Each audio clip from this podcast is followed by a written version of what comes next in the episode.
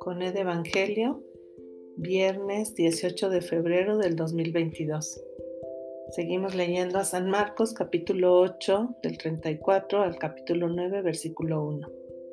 En aquel tiempo Jesús llamó a la gente y a sus discípulos y les dijo, El que quiera venirse conmigo que se niegue a sí mismo, que cargue con su cruz y me siga. Miren, el que quiera salvar su vida la perderá, pero el que pierda su vida por mí y por el Evangelio la salvará. Pues de qué le sirve al hombre ganar el mundo entero si arruina su vida? ¿O qué podrá dar uno para recobrarla? Quien se avergüence de mí y de mis palabras en esta generación descreída y malvada, también el Hijo del Hombre se avergonzará de él cuando venga con la gloria de su Padre entre los santos ángeles. Y añadió, les aseguro que algunos de los aquí presentes no morirán sin haber visto llegar el reino de Dios en toda su potencia. Palabra del Señor, gloria a ti, Señor Jesús pues las palabras de Jesús de hoy son como muy radicales, ¿no? Dice, si quieres venirte conmigo, niégate a ti mismo, carga tu cruz y sígueme.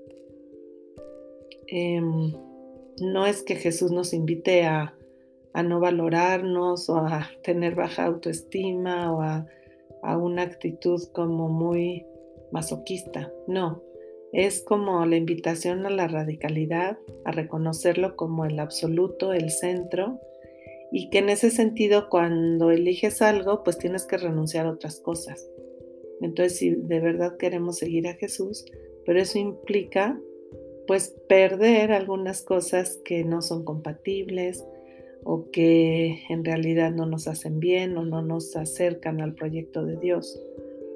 Entonces, eh, pues hoy es una oportunidad para pensar, estoy dispuesto a pagar ese precio, a perder, entre comillas, para ganar con mayúscula a Jesús y al reino y a su proyecto de vida,